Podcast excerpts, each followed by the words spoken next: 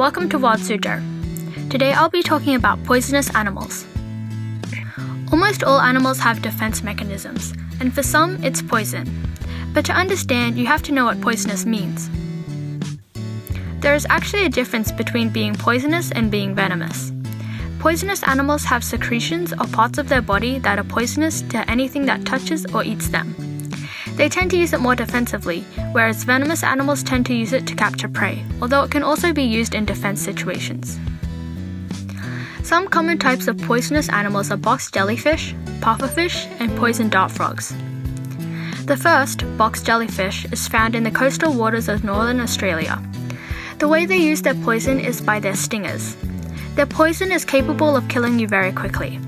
There is a cure, but you have to get it very quickly. The second animal is a pufferfish. In some countries, pufferfish are a delicacy. They have to be cooked in a special way to be safe to eat.